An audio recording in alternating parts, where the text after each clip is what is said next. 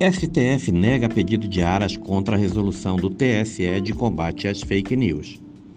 O Supremo Tribunal Federal formou maioria para negar o pedido feito pelo Procurador-Geral da República, Augusto Aras, que contestou a resolução que ampliou os poderes do Tribunal Superior Eleitoral no enfrentamento à desinformação na campanha eleitoral.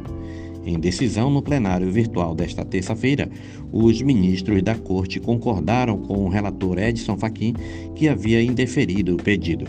Para o ministro, o direito à liberdade de expressão pode ceder, qualquer ela for usada para erodir a confiança e a legitimidade da lisura político-eleitoral.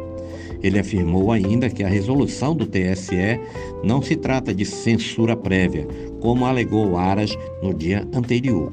O julgamento começou na meia-noite desta terça e os ministros tinham até 24 horas para decidir sobre o caso.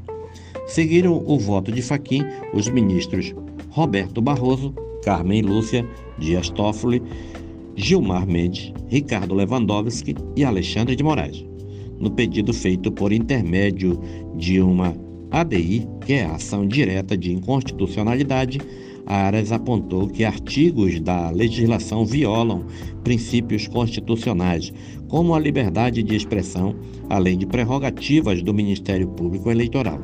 O procurador-geral usou o termo censura. Abre aspas. O antídoto para a desinformação é mais informação e não a censura. No espaço democrático, a palavra, o voto, é o poder do cidadão. O sufrágio universal não se limita ao momento de depositar o voto na urna, na manifestação direta do poder de decidir os rumos da nação. Fecha aspas. Disse.